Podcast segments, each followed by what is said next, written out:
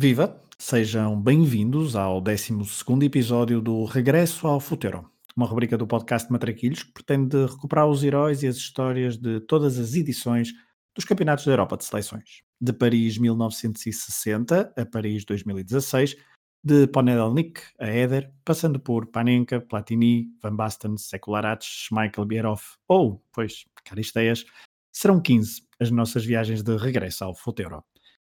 Nesta viagem número 12, ficamos em casa. Oito cidades portuguesas receberam um torneio não muito bem jogado, mas com um vencedor surpreendente. Uma verdadeira tragédia grega. Sejam bem-vindos ao Regresso ao Futuro, uma rubrica do Matraquilhos, um podcast do projeto Hemisfério Desportivo.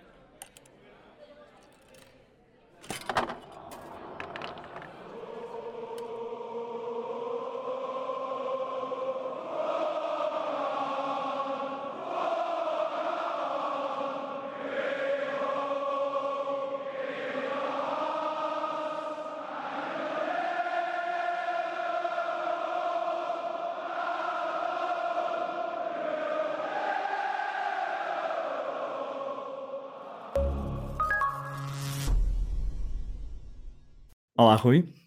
Olá, Fragoso. Tudo bem? Tudo ótimo. Euro 2004, aí vamos nós. Uh, é a nossa viagem mais, mais fácil de fazer, se calhar, uh, metaforicamente falando. Estamos a falar do primeiro europeu depois dos atentados do 11 de setembro de 2001, poucos meses até após os atentados do 11 de março de 2004 em Madrid, que até puseram um bocadinho em causa, não é em causa, mas uh, mexeram um bocadinho com a segurança do, dos, estádios, em, eh, em Portugal. Portugal que tinha tentado uma candidatura conjunta com Espanha, precisamente, eh, mas que rejeitou porque também queria organizar o torneio sozinha, só que a UEFA premiou a candidatura portuguesa que na altura, no início, no final do século XX, projetava 10 estádios totalmente novos ou totalmente renovados. 10 estádios, 8 cidades: Braga, Guimarães, Porto, Aveiro, Coimbra, Leiria, Faro e Lisboa. Um, 12 de junho a 4 de julho. Portugal então preparava-se para acolher um, um, torneio, receber milhares de adeptos estrangeiros que raramente fizeram outra coisa a não ser trazer um colorido diferente às ruas das tais oito cidades portuguesas que acolheram o evento. Aliás, aproveitamos já para, para dizer que é exclusivo para patronos do hemisfério desportivo eu e o Rui vamos falar um pouco sobre essa parte do torneio, essa parte praticamente extra desportiva e também da forma como é que nós vivemos esse, esse torneio, o Euro 2004. E até teremos a participação de um dos nossos mais fiéis ouvintes, eh, não só do Matraquilhos, mas também dos outros nossos podcasts, o Gonçalo Ferraz Carvalho. Um, e pronto, e nesse, nesse extra para patrões falaremos mais uh, de coisas como Nelly Furtado, mais, mais Nelly Furtado, menos táticas e menos jogos e golos. E, aproveitamos para, para, para deixar o, o apelo. Uh, se quiserem ser patronos do Hemisfério Desportivo e ter acesso a conteúdos exclusivos, www.patreon.com barra hdesportivo.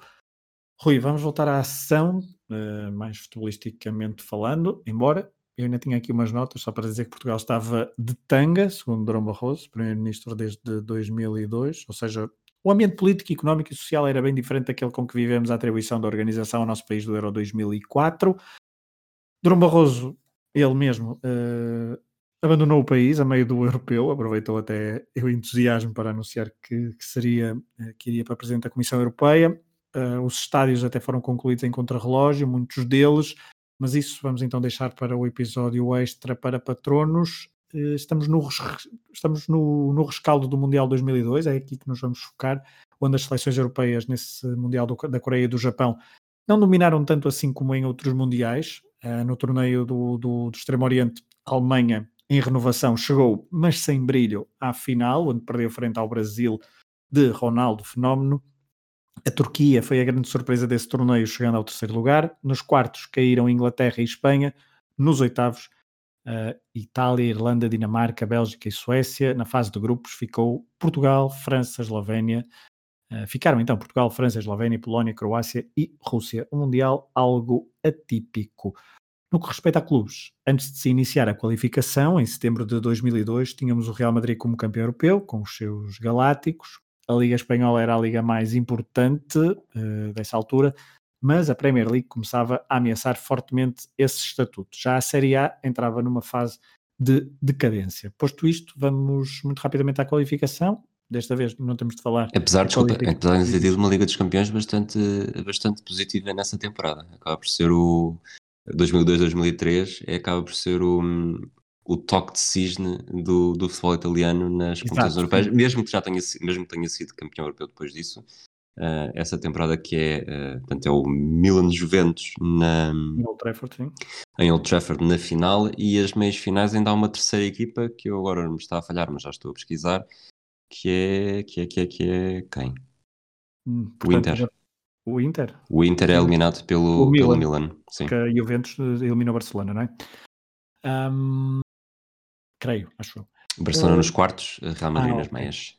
Ok, ok. Tinha a ideia que tinha sido ao contrário. Mas, uh, mas sim, é isso mesmo. A Série A foi, estava na fase de cadência, ou seja, ainda tinha a sua importância, obviamente, mas começava a, a perder eh, algum, algum brilho no que diz respeito às competições entre, um, entre campeonatos nacionais de topo europeus. Vamos à qualificação. Desta vez não temos de falar de Portugal. Portugal já estava qualificado automaticamente como organizador do Euro 2004. Uh, temos achas, um modelo. Neste caso, desculpa só para provocar, achas que os heróis da qualificação de Portugal foram Carlos Cruz e José Sócrates?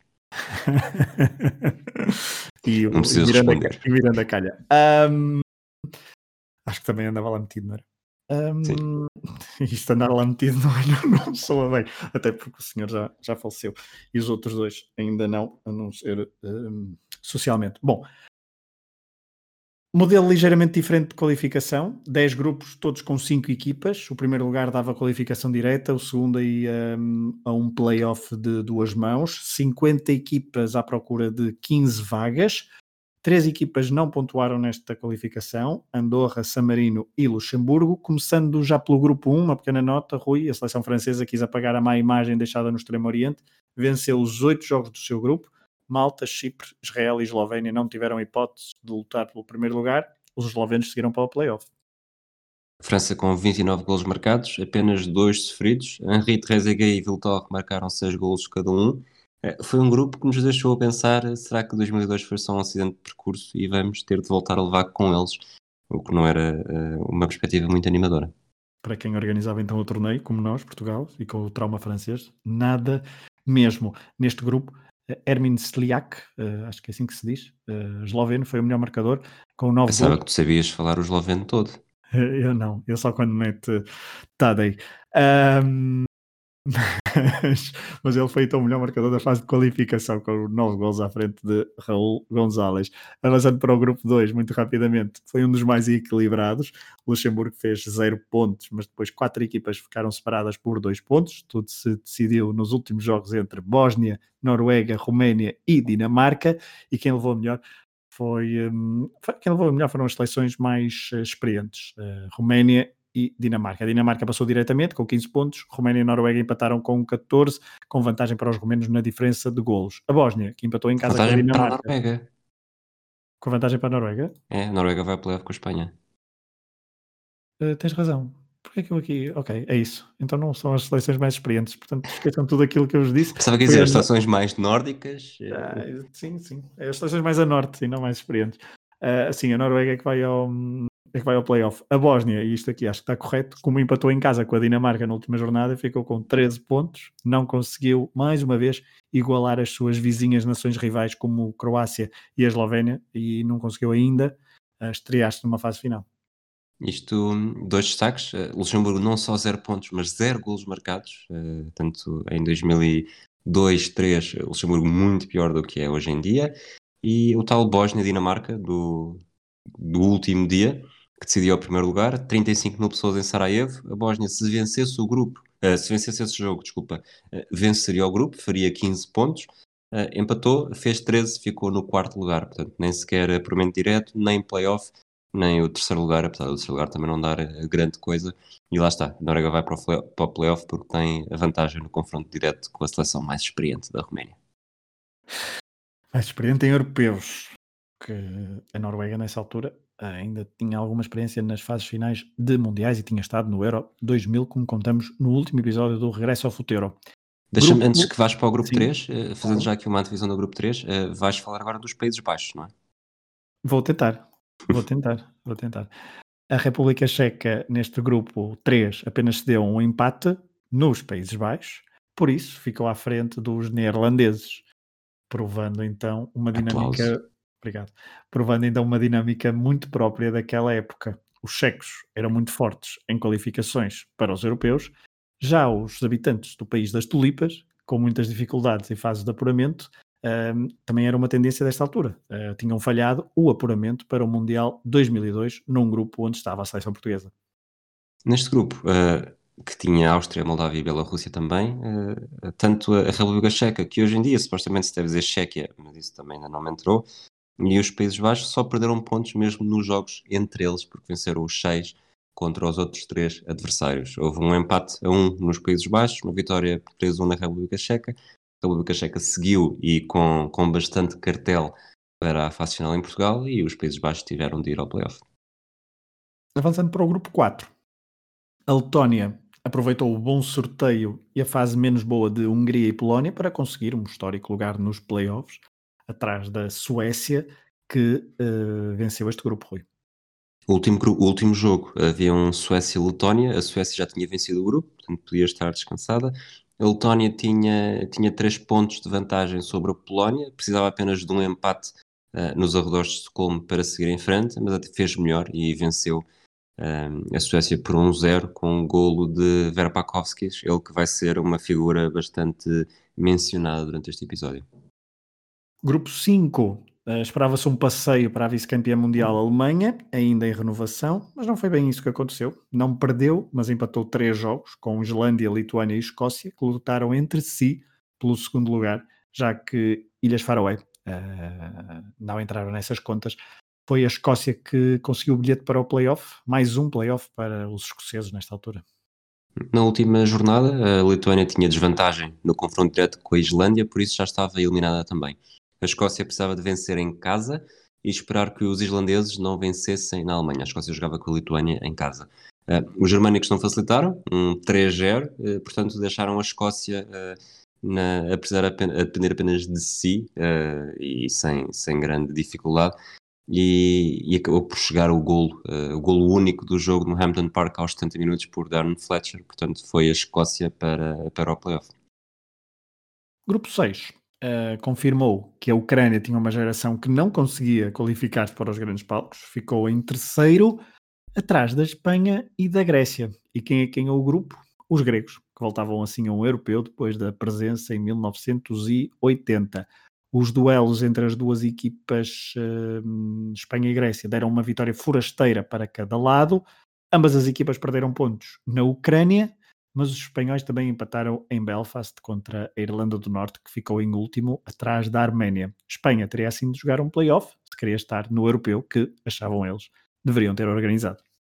Aqui o dado mais curioso para mim é a Grécia ter começado a fase de qualificação com duas derrotas, em Atenas com a Espanha e em Kiev com a Ucrânia, e depois uh, seis vitórias consecutivas para acabar o grupo, e depois, como todos sabemos, também entra no europeu a ganhar.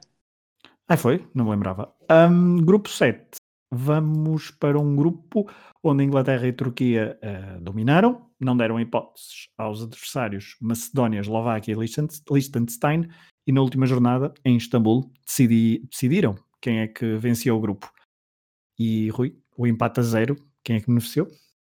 Beneficiou a Inglaterra, um ponto de vantagem sobre a Turquia, em que houve mais um Uh, momento premonitório, porque Beckham falha um penalti para as nuvens, com, naturalmente com 0-0 no marcador. Uh, os turcos, uh, apesar desse, desse brinde, não conseguiram vencer, foram para o playoff e lá está, Inglaterra com apuramento direto.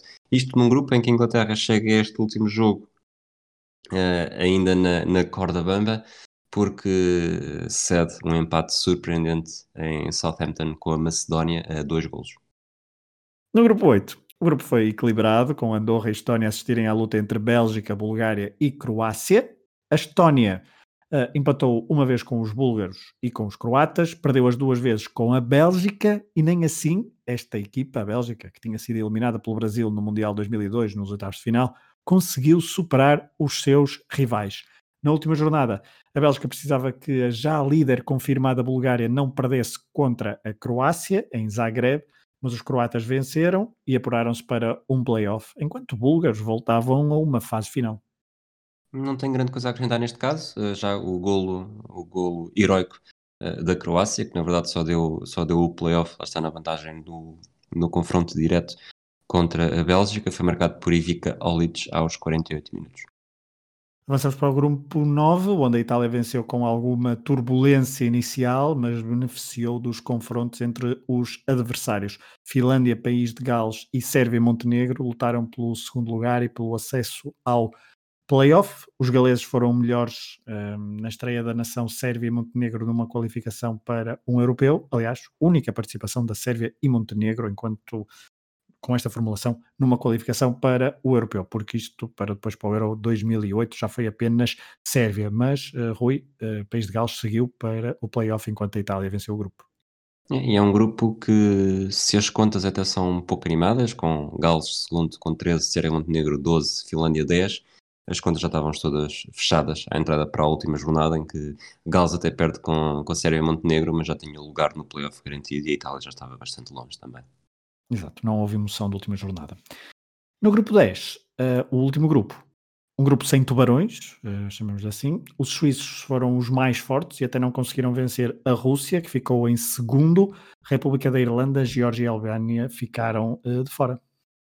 Tudo decidido na última jornada, exatamente o oposto do grupo anterior. A Irlanda, que fica em terceiro com 11 pontos, precisava de vencer na Suíça e esperar que a Rússia não batesse a Geórgia em casa. O que acabou por acontecer foi exatamente o oposto. A Rússia vence por 3-1, eh, faz 14 pontos, mas não chega ao primeiro lugar do grupo, porque a Suíça também venceu os irlandeses por 2-0 e ganha o grupo com 15. Portanto, Suíça 15 apuramento direto, a Rússia 14 playoff, Irlanda 11 eh, sofá. Playoffs, muito rapidamente, Rui, temos uma repetição entre Holanda e Escócia, tal como para o Euro 96. Os holandeses viram outra vez os fantasmas de nova eliminação de uma fase final, porque perderam 1-0 em Glasgow na primeira mão, mas depois em Amsterdã venceram por 6-0. Uh, ah, não há. Ah, queres acrescentar mais alguma coisa? Há trick de Van Nistelrooy. Ele que também vai ser bastante falado daqui a pouco. Mais equilibrado foi o duelo balcânico entre eslovenos e croatas. Em Zagreb, 1-1. Em Ljubljana, Zaovic e Pavlin ainda jogavam para esta altura, mas não conseguiram superar uma Croácia que venceu por 1-0 com gol solitário de Dado Prechou, eh, já quando jogavam em inferioridade numérica. Os croatas, depois de terem estado a bom nível no Euro 96, depois de terem conquistado o terceiro lugar no Mundial 98, mas que tinham falhado o Euro 2000 e feito má figura no Mundial 2002, estavam assim de regresso a um europeu uh, com uma nova geração de jogadores. É isso, isto o Dado Peixoto marca este golo, este golo decisivo eh, numa temporada em que também uh, faz história com num célebre Mónaco Deportivo da Liga dos Campeões.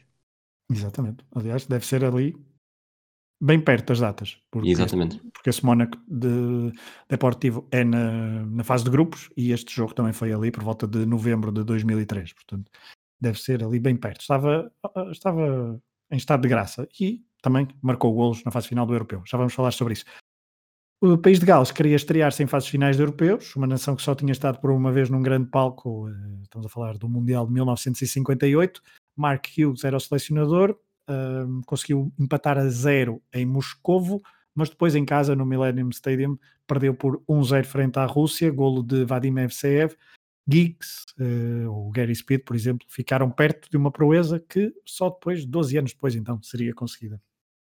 Aqui o dado mais curioso e que, que me tenha percebido nos últimos playoffs que falamos é há uma, há uma tendência grande para seleções que conseguem um bom resultado fora na primeira mão, depois deitam tudo a perder em casa. Uh, o outro caso, neste, neste, para este Euro 2004, já falámos há pouco, do, quando a Eslovénia se deixou ultrapassar pela Croácia. Portanto, até são os dois, os dois, as duas eliminatórias consecutivas que falámos.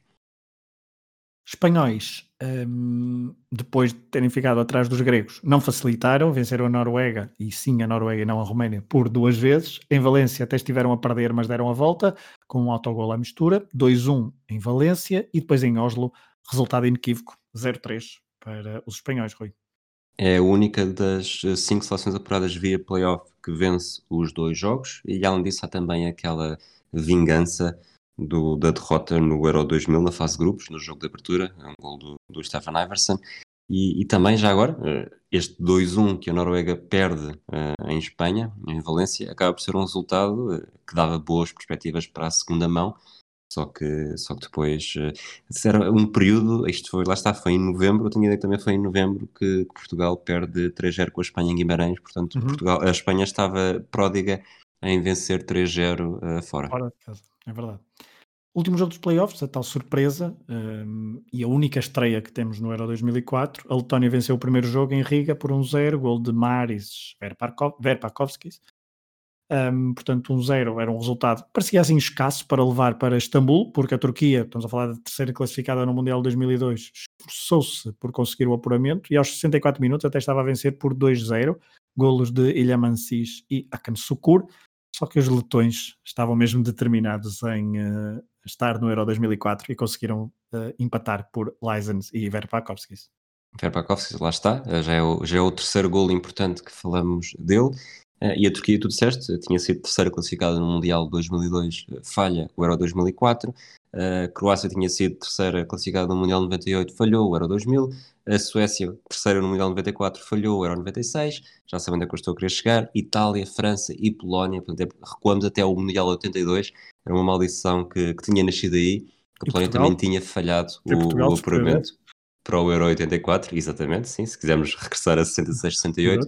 Portanto, entre, entre o Mundial 82 e o Mundial 2002, os terceiros classificados foram sempre europeus e nunca conseguiram o apuramento para a fase seguinte. Em 78, o terceiro classificado foi sul-americano, portanto não entram aqui nestas contas, e depois, uh, no Mundial 2006, o terceiro lugar foi discutido entre Alemanha e Portugal. Portugal não se quis arriscar, perdeu com a Alemanha para ficar em quarto e conseguiu o apuramento para o europeu seguinte, portanto foi brilhante.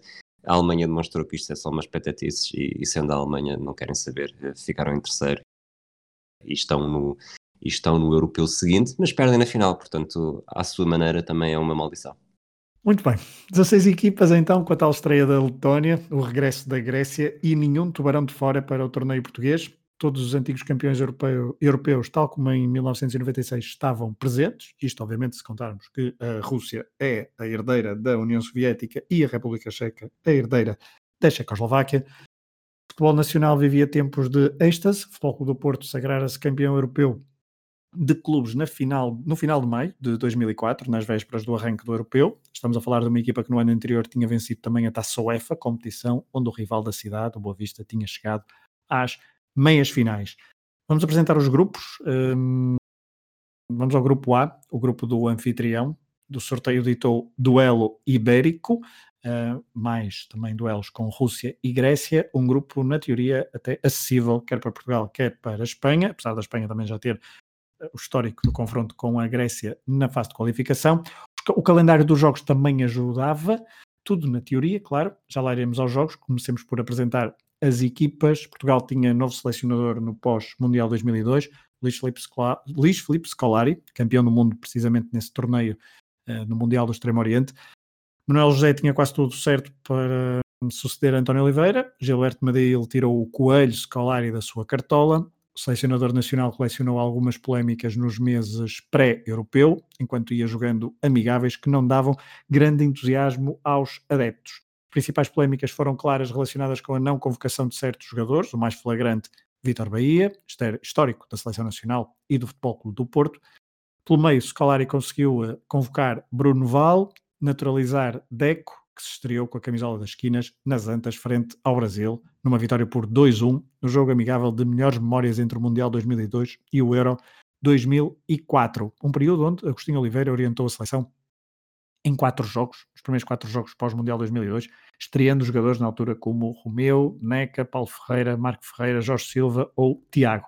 Scolari estreou-se em Génova, numa derrota por 1-0 frente à Itália. O segundo jogo foi o tal das Antas, frente ao Brasil. Portugal que, no Minho, teve duas derrotas que fizeram duvidar bastante sobre as reais capacidades da seleção nacional. A tal em Guimarães, derrota frente uh, aos espanhóis por 3-0, e depois em Braga, derrota por 2-1, uh, outra vez agora frente aos italianos.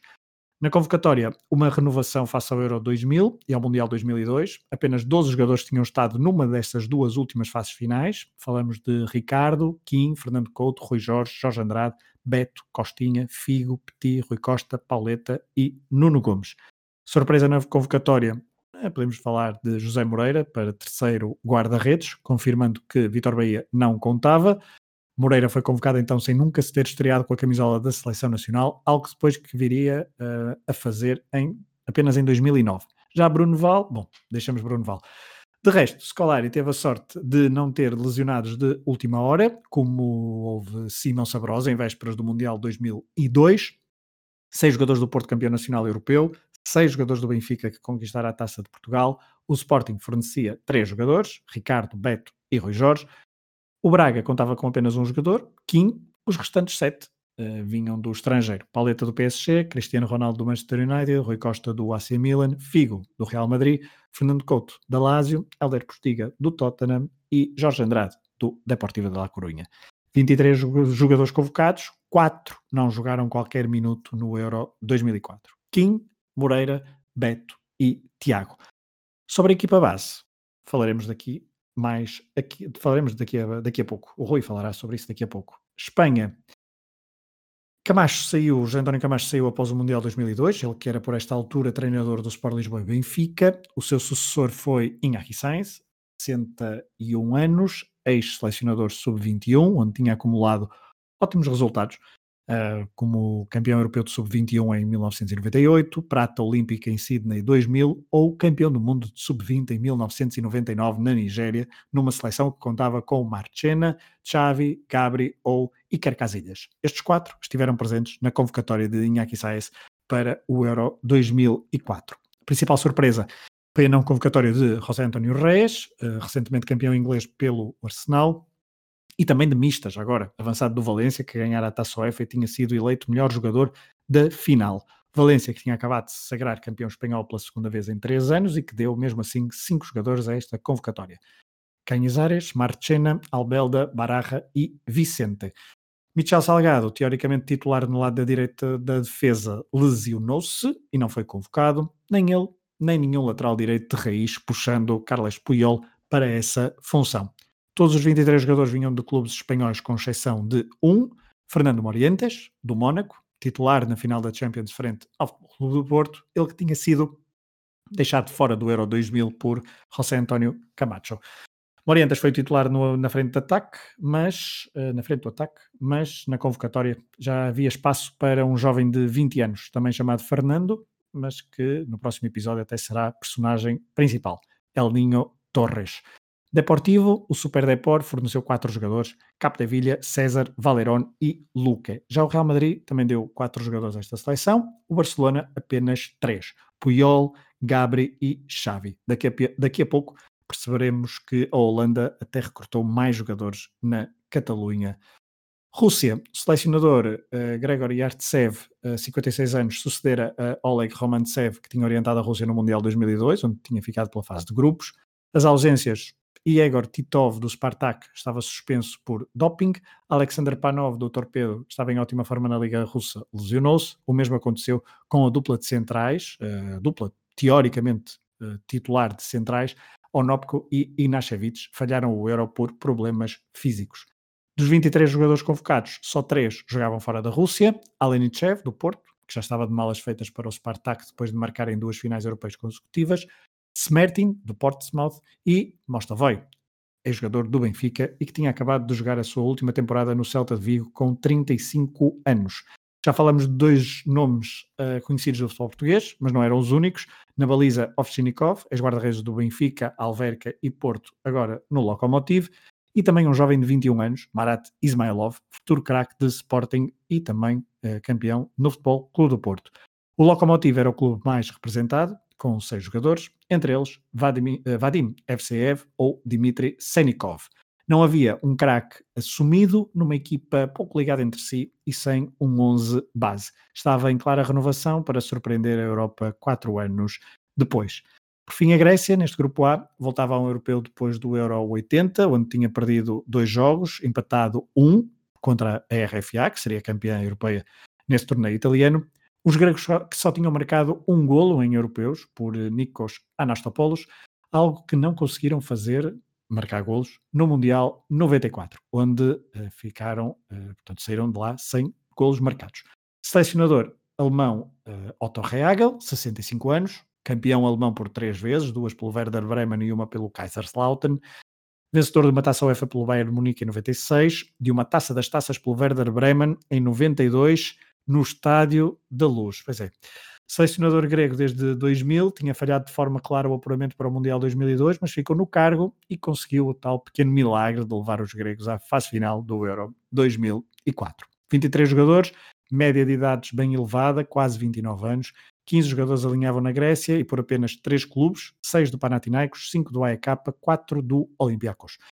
Entre os craques que alinhavam no campeonato grego, sublinhamos nomes como os do guarda-redes Nicopolidis, o defesa Seitaridis, perto de se transferir para o Futebol do Porto, Ângelos Bacinas, Teos Agorakis, Vasilis de Sartas, do AEK, ou Costas Katsouranis, que viria a ser jogador do Benfica.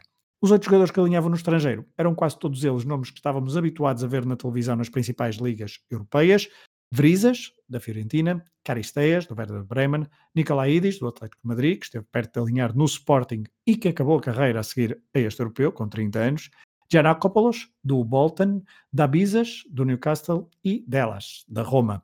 Ah, falta ainda um, Georgios Karagunis, do Inter de Milão. Ele que também jogaria em Portugal ao serviço do Benfica, clube que forneceu um jogador à Grécia do Euro 2004, Takis Fissas, lateral esquerdo.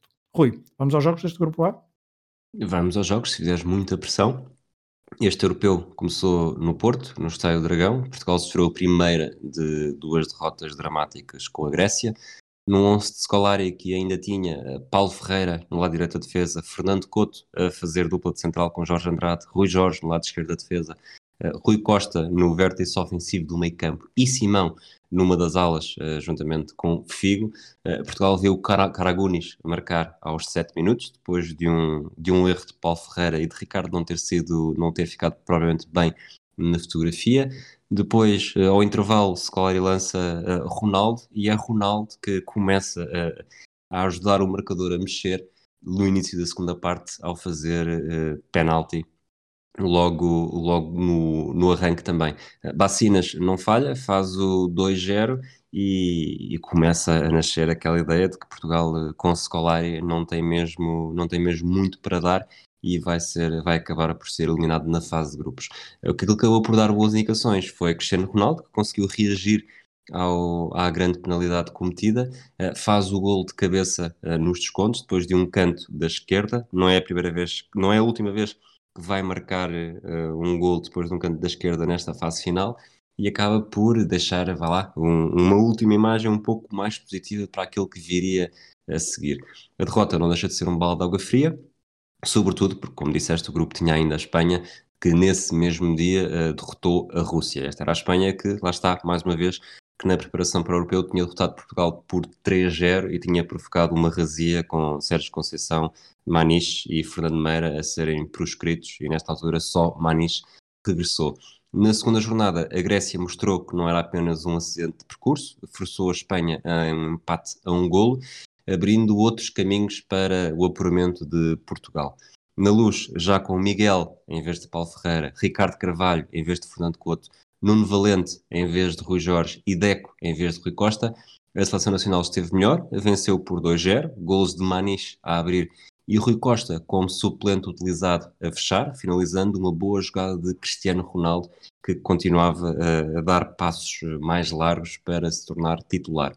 Na derradeira jornada, a Rússia pareceu ser um banho de realidade para a Grécia, marcou dois gols nos primeiros 17 minutos, facilitando de alguma forma o caminho de Portugal, uma vez que a Espanha, eh, se este resultado se mantivesse, poderia ter um caminho eh, para o apuramento, mesmo perdendo contra Portugal, mas Vrizas eh, reduziu antes do intervalo, fixando aquele que seria o resultado final neste jogo, um 2-1 para a Rússia, o que faria com que o Portugal-Espanha fosse mesmo um mata-mata. O empate beneficiava os espanhóis, mas Portugal, com Ronaldo pela primeira vez no 11 e Pauleta a ver o segundo amarelo que o deixou de fora do jogo seguinte, eh, garantiu a vitória graças a um gol de Nuno Gomes aos 57 minutos, num jogo que é transmitido em direto pela TVI.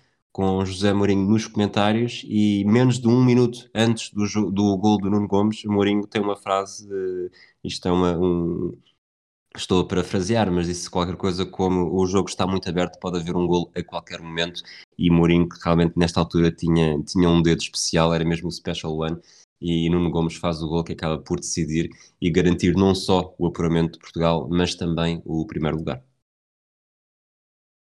Grupo B, que cruzava com o grupo de Portugal, uh, temos França, Inglaterra, Suíça e Croácia. A França, ainda campeã europeia em título, que queria, tão, queria então limpar a tal má imagem deixada no Mundial de 2002, tinha novo selecionador, Jacques Santini, 52 anos, campeão pelo Lyon em 2001-2002, uh, foi o primeiro uh, de sete títulos consecutivos do clube gaulês na primeira década do século XXI.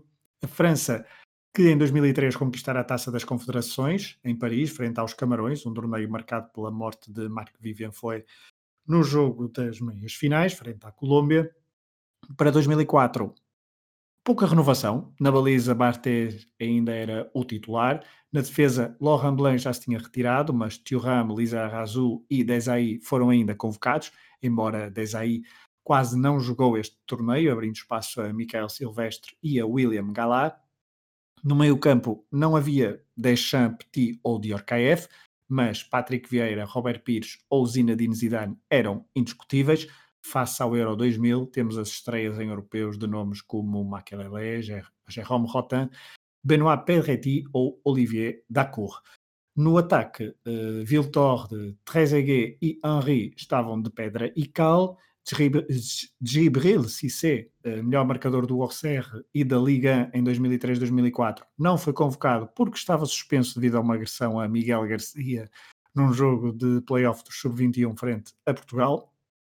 Ludovic Joly, uh, Joly, assim é que é, do Mónaco, lesionou-se na final de Gelsenkirchen e também não estava convocado por Jacques Santini, que chamou nomes como Louis Saá, Sidney Govou e Steve Marley para o ataque francês.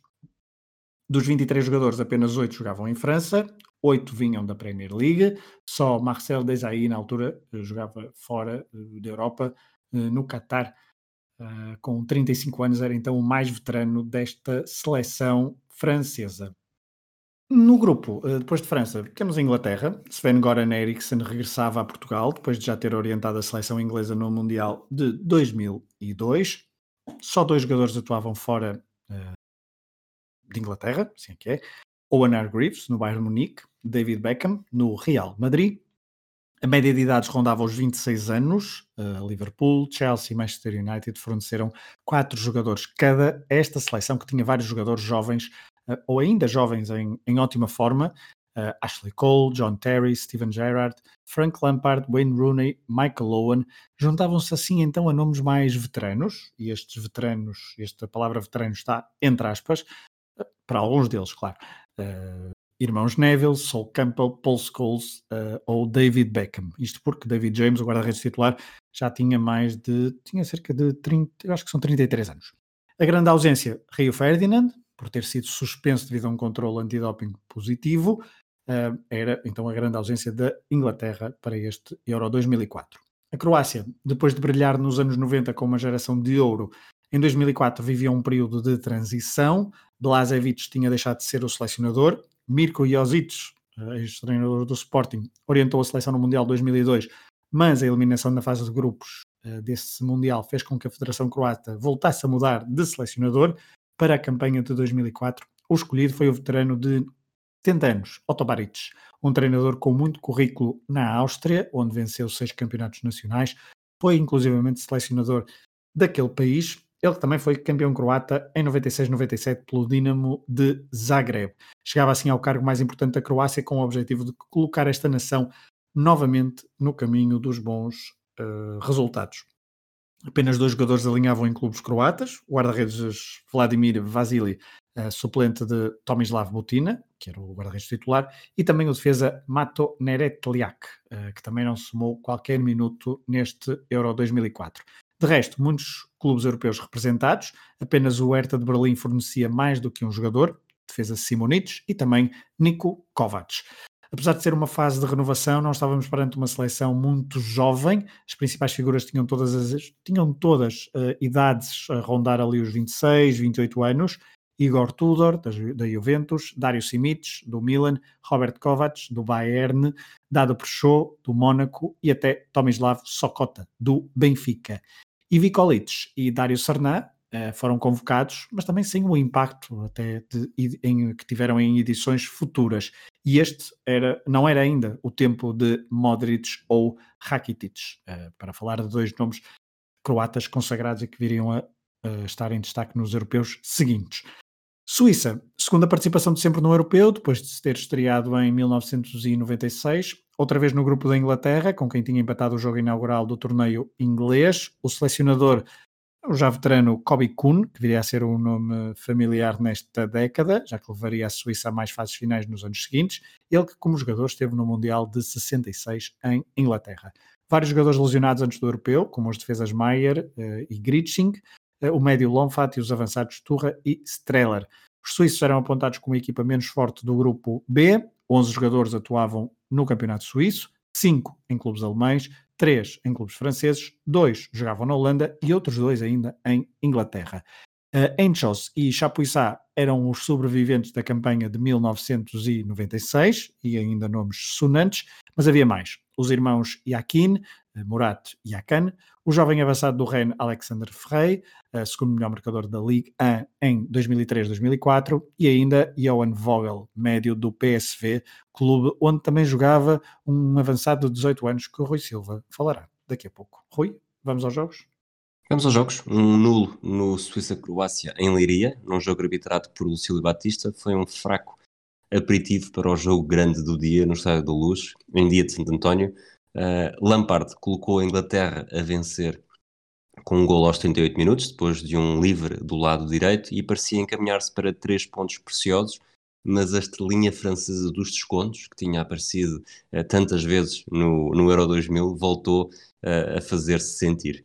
Com um sensacional gol de livre aos 90 mais um, e é um gol que é um gol descaído para o lado direito, em que o Zidane, em vez de, de atirar por cima da barreira, bate para o, para o lado do guarda-redes, deixando o David James completamente apanhado em contrapé.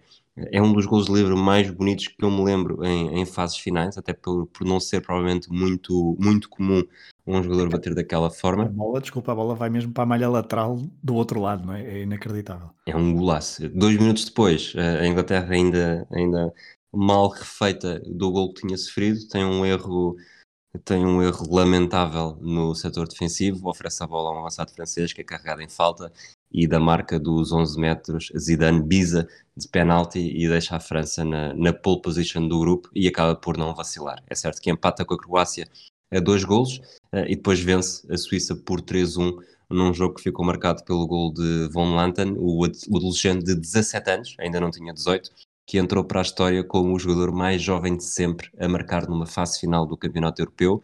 Eh, na altura bateu o recorde que pertencia a Wayne Rooney e que tinha sido fixado num jogo precisamente contra a Suíça, quatro dias antes, eh, ainda antes de Von Latten entrar em campo nesse dia. Com a Suíça eliminada, e a França com o primeiro lugar garantido. A segunda vaga no grupo B tinha os olhos de Portugal inteiro, uma vez que seria o adversário uh, poucos dias depois. Curiosamente, o jogo foi também no Estádio da Luz. Ingleses e croatas definiram quem iria defrontar a seleção nacional. A Croácia marcou primeiro mas até ao intervalo os ingleses já tinham virado com gols de Paul Scholes e Wayne Rooney. Na segunda parte, a tendência duplicou, passou de 2-1 para 4-2 e Rooney, a 4 meses dos 19 anos, era a maior ameaça, bisou pelo segundo jogo consecutivo e começou a assumir-se como provavelmente um grande teste para a defesa portuguesa eh, uns dias depois. Vamos ao grupo C, Itália, Bulgária, Dinamarca e Suécia. Um grupo que, se fosse emparelhado ali na primeira metade dos anos 90, seria explosivo. Assim, em 2004, já não teve tanta piada. A Itália uh, tinha como selecionador Giovanni Trapattoni, 65 anos, velha raposa que já tinha orientado os italianos no Mundial da Coreia e do Japão, com muita polémica à mistura.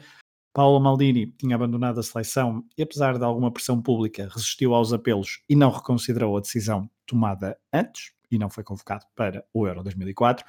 Pipo Inzaghi lesionou-se no final de abril e não recuperou. olhando para esta seleção italiana uh, que tinha chegado à final do Euro 2000, vemos poucas caras conhecidas, uh, portanto, olhando para a seleção que chegou então ao Euro 2004, restavam apenas sete jogadores que repetiam então a tal convocatória: Toldo, Nesta, Canavarro, Zambrotta, Fiore, Del Piero e Totti. Havia ainda outros nomes de jogadores já muito experientes, mas que por uma ou outra razão não tinham estado no Euro 2000, eh, casos de Peruzzi, Buffon, Christian Vieri, Panucci, Favalli, Materazzi ou Cristiano Zanetti. Portanto, era uma Itália renovada face ao Euro 2000, mas não rejuvenescida. Apenas Cassano, 21 anos, e Matteo Ferrari, com 24, tinham menos de 25 anos, que era também a idade de Andrea Pirlo. Todos os jogadores vinham de clubes italianos e apenas sete clubes estavam representados. Juventus, Lazio e Inter davam cinco jogadores cada, o Milan e a Roma três, Chievo e Parma um jogador cada. Alberto Gilardino, 23 anos, na altura no Parma, segundo melhor marcador da Série A, foi preterido por nomes como Marco Di Vaio, Bernardo Corradi ou António Cassano.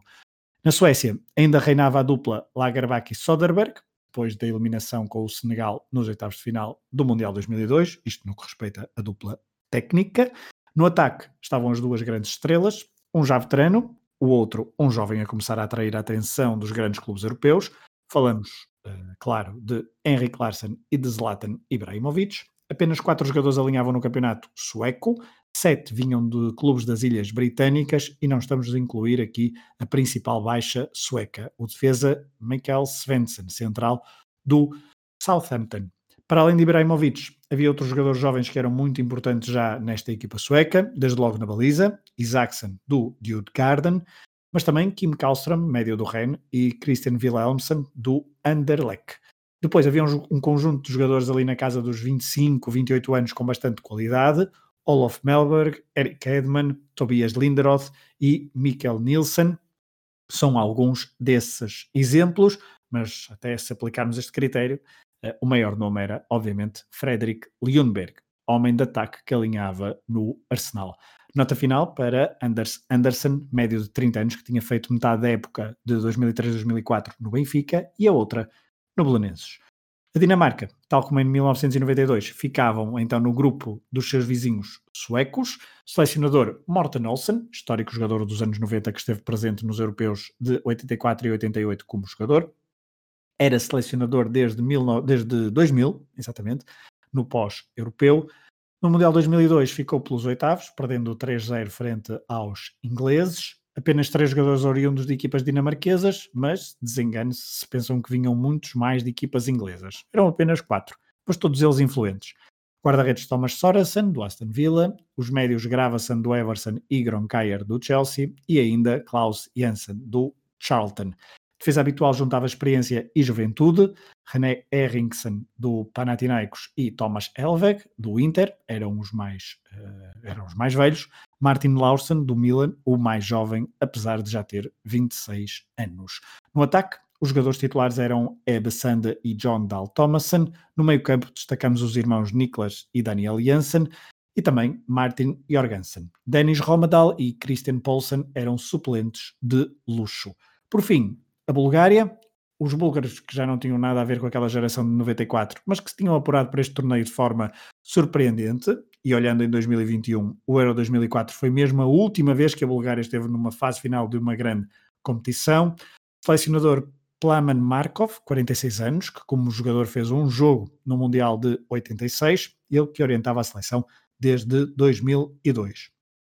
12 jogadores alinhavam no Campeonato Búlgaro, e se em 94 havia várias ligações ao futebol português, desta vez quase nada, a não ser um tal de Valeri Boginov, 18 anos, e isto é uma ligação a posteriori, obviamente, porque o avançado que na altura jogava no Lecce, uns anos mais tarde viria a ser jogador do Sporting Clube de Portugal.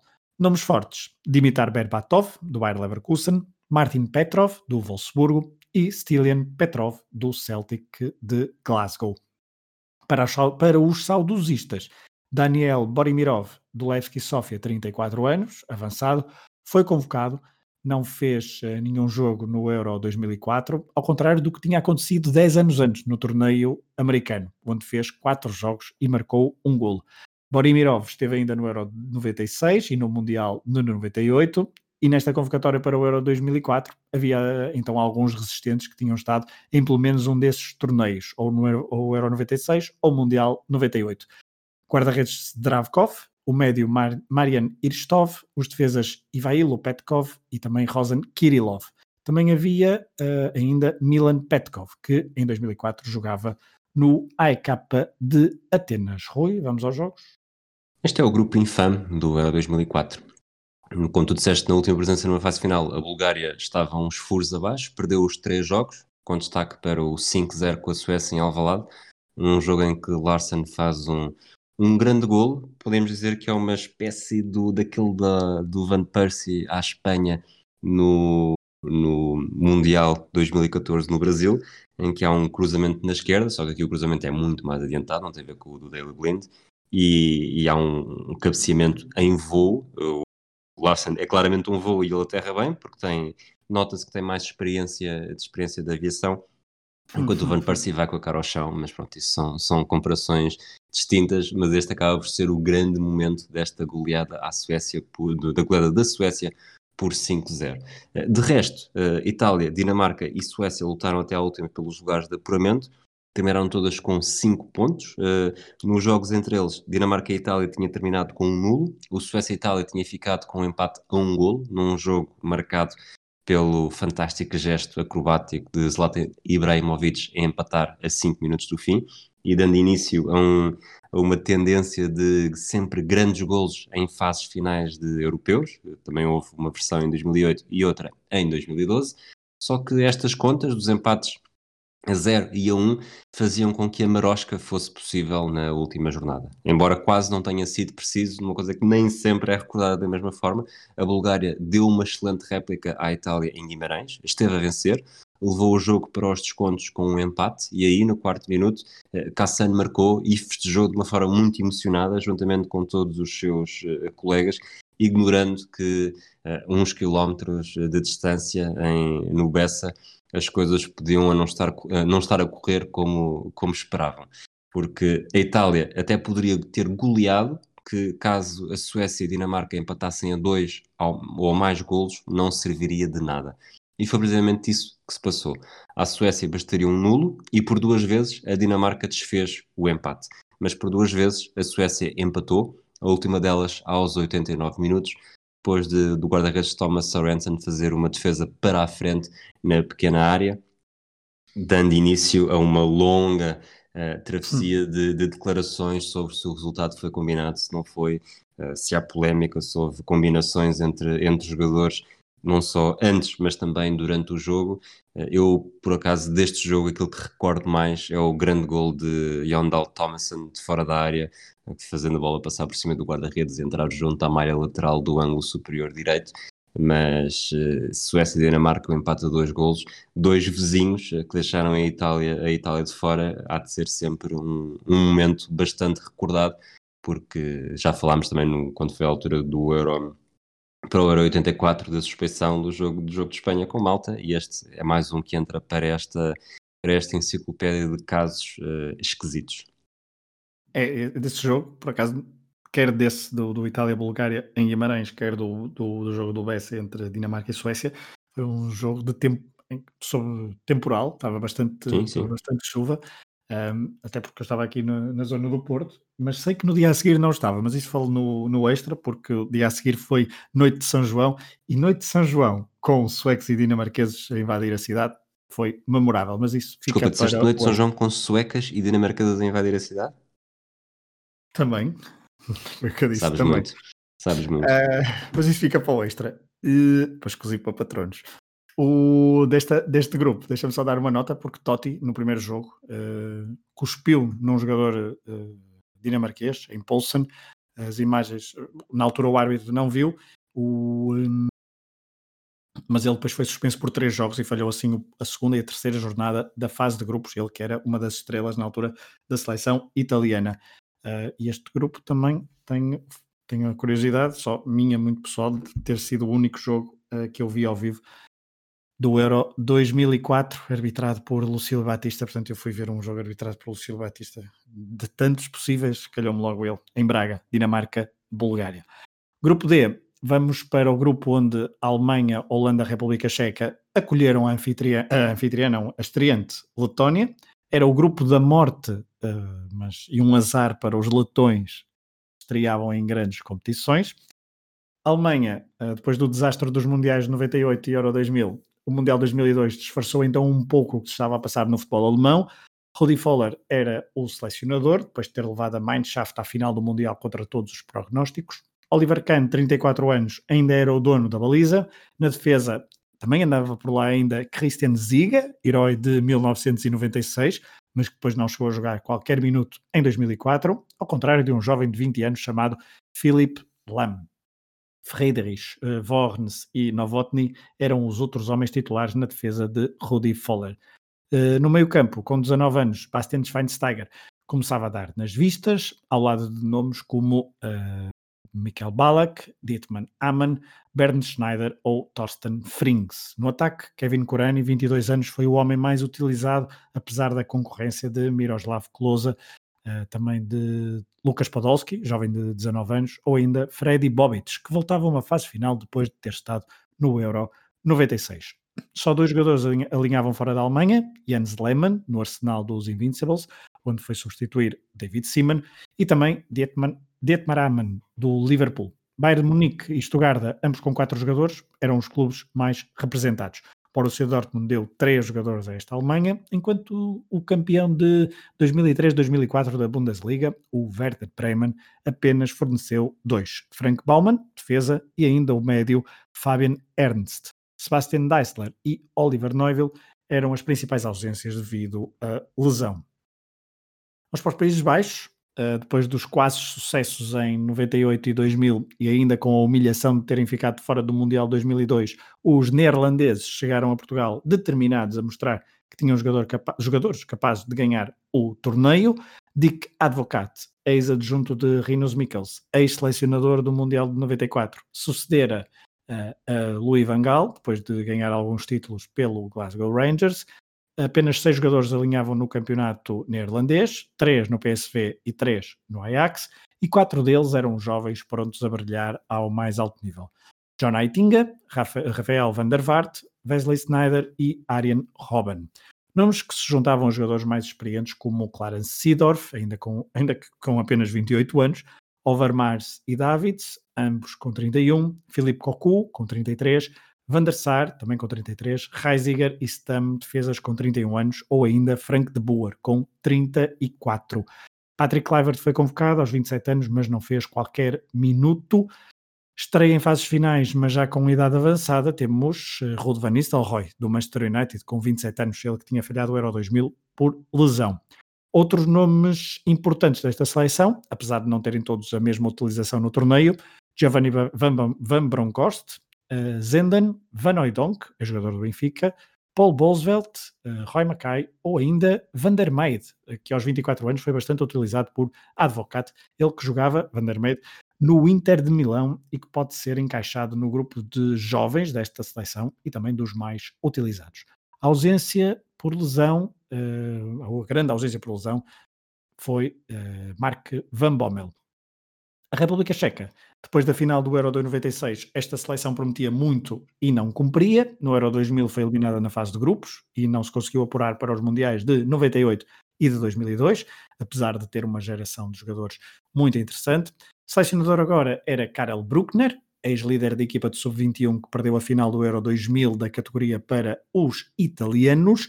Bruckner subiu à seleção principal em 2001, depois de falhado o apuramento para o Mundial 2002, e uh, levou alguns jovens para renovar um pouco a seleção. Milan Baros, os Falusi, Zdenek Griguera, Marek Kainz, Roman Tiss ou Marek Jankulovski juntaram a sua qualidade a nomes consagrados como Pavel Nedved, Tomas Rosicky, Petr Cech, Martin Jeranek, Tomas Galasek, Karel Poborski, Vladimir Smisser ou Ian Kohler. Diria que todos estes nomes, ou quase todos, fazem soar campainhas uh, no nosso cérebro e o som que ouvimos significa qualidade futebolística. Tanta qualidade que não era ignorada pelos principais clubes europeus. Apenas cinco jogadores alinhavam no campeonato checo, três no Sparta de Praga, dois no Banik Ostrava. Pelos nomes elencados há pouco, havia ainda alguns sobreviventes do grupo que tinha chegado à final de 1996.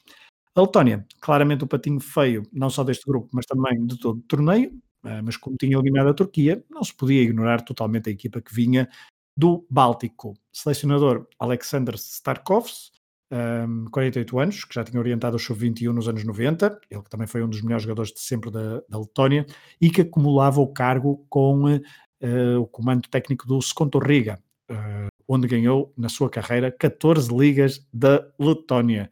13, 13 jogadores alinhavam em clubes da Letónia, com destaque claro para o Skontorriga, 9 jogadores, e se não contarmos com clubes russos e ucranianos, tínhamos apenas 4 jogadores que vinham de fora deste universo geográfico. Do Beveren da, da, da Bélgica vinha Igor Stepanovs, ex-defesa do Arsenal, Marian Pars do Southampton, Anders Stolzers do Fulham e Imants Bledelis do Viborg da Dinamarca. O craque era Maris Verpakovskis, 24 anos, na altura do Dinamo de Kiev, ex-jogador do Segundo Riga e autor daqueles tais três golos uh, decisivos que falamos na altura da qualificação e que o Rui já falará dele muito rapidamente. Média de idades uh, bastante alta, quase 30 anos, uma geração que ficou na história deste país báltico, que em 2004 não tinha passado assim tanto tempo desde que tinha saído das férias, da esfera soviética. Rui, vamos aos jogos? Vamos, antes disso, tu falaste dos 14 títulos do treinador no, no Seconto Riga. Eh, o Seconto Riga ganhou os primeiros 14 campeonatos da Letónia depois do desmembramento da União Soviética não deixa de ser, deixa de ser um, um número absolutamente impressionante.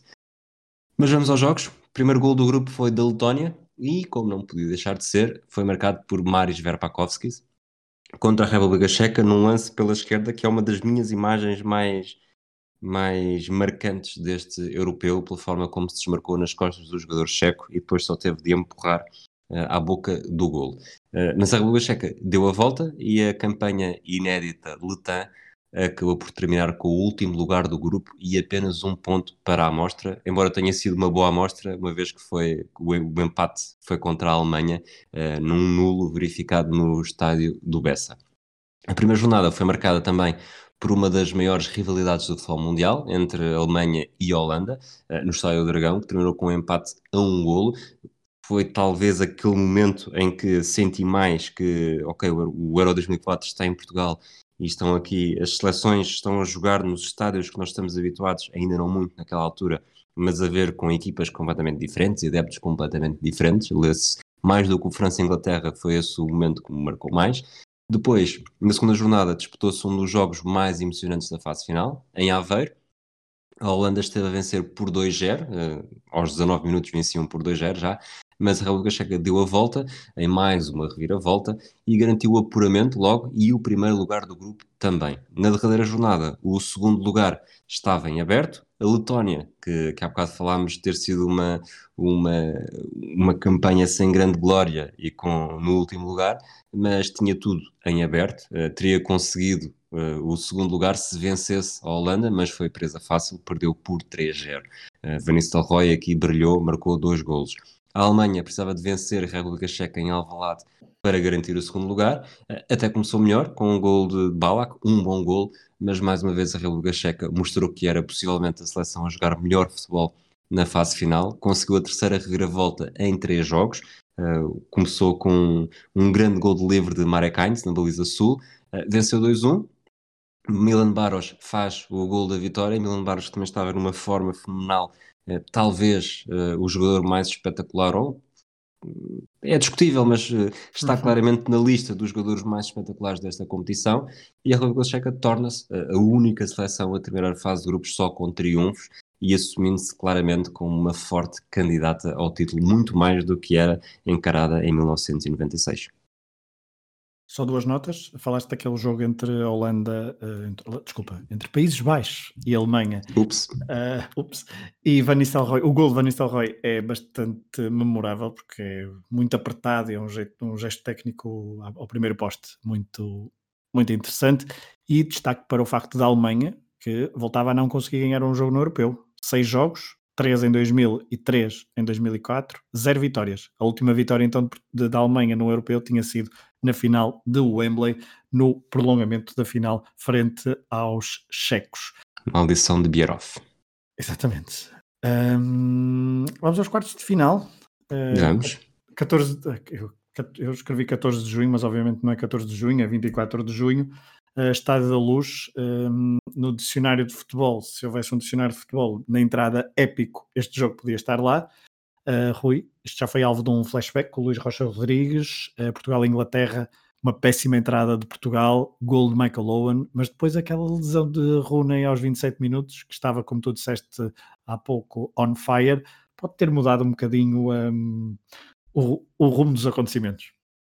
É, este é um jogo que acaba por. Eh, este jogo começa o Euro 2004 para Portugal. É, é certo que, que é esquisito estar a dizer isto, mas a vitória, a derrota contra a Grécia foi claramente mal recebida. A vitória contra a Rússia foi vista com desconfiança e um 1-0 contra a Espanha lançou as primeiras as festas, gente a festejar na rua, ainda muito longe daquilo que deveria por acontecer, mas ainda com, com um grau de dúvida muito grande. E esta, este jogo contra a Inglaterra, eh, não só eh, pela primeira vez Portugal joga talvez com o 11 popular, e porque além de, de todos os jogadores que já tinham entrado, Cristiano Ronaldo, Deco, uh, Nuno Valente, Ricardo Carvalho e Miguel, também não há Pauleta, eh, que, que viveu na seleção sempre bastante criticado, eh, e havia Nuno Gomes, herói do jogo, do jogo anterior. Portanto, foi um 11. Eh, nesta altura, olhando para esta equipa, não havia quem dissesse não, devia jogar este em vez de ter jogado um destes 11 que estavam em campo. Só que, lá está, como tu disseste, o arranque foi muito mau. Uh, Rooney tentou uh, prolongar-se no campo depois de ter, ter feito um entorse mas foi mesmo substituído aos 27 minutos. E depois há todo um, um acontecimento de momentos épicos que acabam por tornar deste jogo, se não uh, o melhor, uh, o mais emocionante da história de Portugal, claramente aquele que tem mais narrativas, eu sei que tu gostas da frase, da palavra, não, não consigo fugir, porque temos Figo a ser substituído e, e, e sai aos 75 minutos com Portugal a perder um zero, talvez um bocadinho de birra, vai para o balneário, supostamente depois ficou a ver o jogo ou a rezar, as, as teorias são, são diversas. Temos Deco a, a fechar o lado direito da defesa, portanto, o Scolari meteu a carne toda no assador. Uh, numa jogada de insistência, o Postiga marca de cabeça depois de Simão Sobrosa cruzar da esquerda. Uh, Postiga que estava no Tottenham e praticamente Exato. não tinha feito nada. E era, nada, nada, e era nada. gozado, não é? Pelos adeptos ingleses. Exatamente, nada na Premier League, portanto é ele que força o prolongamento. Depois, na baliza sul, numa jogada uh, absolutamente espantosa, que de alguma forma merecia que o jogo acabasse ali, o Rui Costa faz um, um golaço, uh, sendo certo que o estádio já era outro, a baliza era a mesma que tinha dado o título em 1991 no, no Mundial de, de Sub-20. E, só não deu, desculpa, só não deu o título porque o gol de ouro tinha, já não existia, existia um gol de prata, mas nesta altura já eram os 110 minutos, ou seja, já estávamos na segunda parte do prolongamento. Exatamente. Depois, a Inglaterra uh, vai, com, vai com tudo para a frente e se em 2000 Portugal tinha conseguido resistir àquele sufoco nos minutos finais em que também foi a carne toda no assador e entrou o Emileski aqui com as bolas paradas e, e vivia-se um período em que, sobretudo nesta altura, neste momento do prolongamento, Ricardo ainda era muito mal visto por tudo, quase não havia nenhuma, tendo os adeptos do Boa Vista e os penaltis que ele tinha marcado no Boa Vista, não havia grande confiança no Ricardo, tanto que acho que é um Portugal-Suécia, tenho a ideia que ainda é antes deste europeu, em que ele tem um golo sofrido no Algarve, que também fica muito mal na fotografia. Eh, se não é antes do europeu, eh, estou a fazer confusão com outro jogo em que ele também tinha tido um erro, porque lá está, era o Ricardo neste, neste período, muito afetado também pelo, pelo fantasma, de, pela sombra de Vitor Bahia. Eh, depois, lá está, num desses lances, o Lampard faz o 2-2. Faz o Há ainda um outro lance que é anulado, que leva o Urs Maier a sofrer bastante na Suíça no pós-europeu, e, e, depois vamos para penaltis. Uh, Beckham volta a falhar mesma uma forma muito semelhante como tinha falhado contra a Turquia. Uh, Rui Costa falha o penalti português na terceira série, dando origem, a, origem não, mais uma lenha, uma acha para aquela fogueira de jogadores que estão muito bem e que brilham durante o jogo. Uh, depois nos penaltis desperdiçam e, e, foi, foi trágico.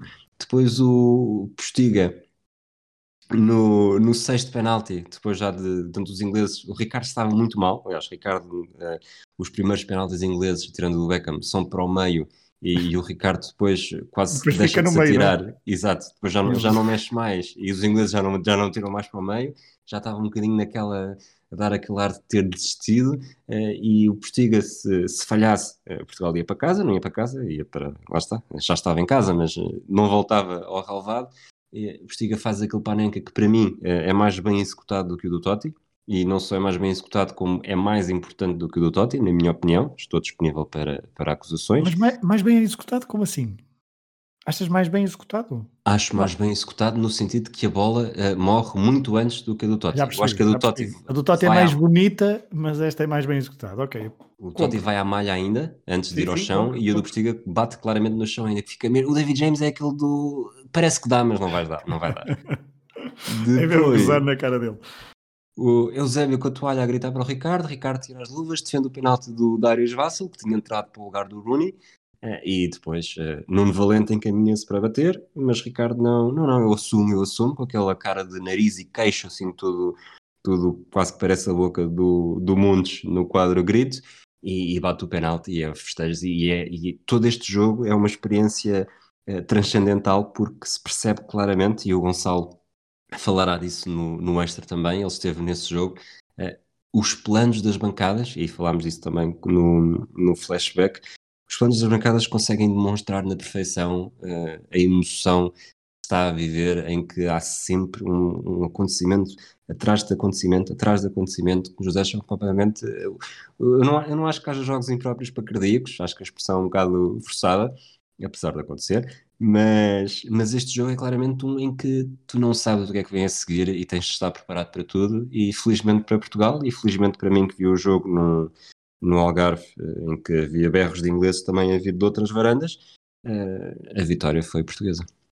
Foi uma ótima forma de terminar o torneio. Portugal venceu o Euro 2004 da forma. Ai, não, desculpem. Ahm, poderia ter sido, não era? Tinha, tinha tudo mais piada. Acabamos este episódio por aqui, não vale a pena falar do outro jogo que se disputou eh, Nada, no nada. jogo seguinte. O jogo seguinte, o que é que isso interessa? A TV nem deu o gol do Maniche, não? Contra a Holanda, por isso nem existiu. Ah, vamos continuar nos quartos de final. Ah, 25 de junho, em Alvalade, França-Grécia. Uma primeira parte em que a Grécia amarrou os franceses e até que chegou mais vezes à baliza contrária. Ao intervalo, os gregos tinham mais remate, eh, mais remates. Os franceses, desnorteados, até tinham mais posse de bola, mas era inconsequente. E, curiosamente, ao intervalo, tinham mais do dobro das faltas dos gregos. Ao intervalo, Jacques Santini, eh, que tinha alinhado com Makelele e Dacour em vez de Vieira, ehm, certamente que ajustaram ali algumas coisas. Entraram muito bem na segunda parte, determinados a impor em campo então a sua qualidade e a provar que eram favoritos. Só que aos 65 minutos, Zagorakis, pela direita, livrou-se muito bem de Lizar Azul, centrou para a área onde um tal de Caristeia estava sozinho para cabecear para o fundo da baliza. Depois só deu Marcando França. desta forma o último gol decisivo em Lisboa. neste Exato, nunca mais. Nunca mais. Eh, foi, foi uma boa forma da Caristeias terminar a sua participação no Euro 2004. Eh, mas depois então a França tentou tudo por tudo, mas sem consequências para o resultado final. Rui, a França, ehm, afinal, não era, já não era a França de, daquele período de 98-2000. Sabes que dizer isso em 2021 é muito fixe.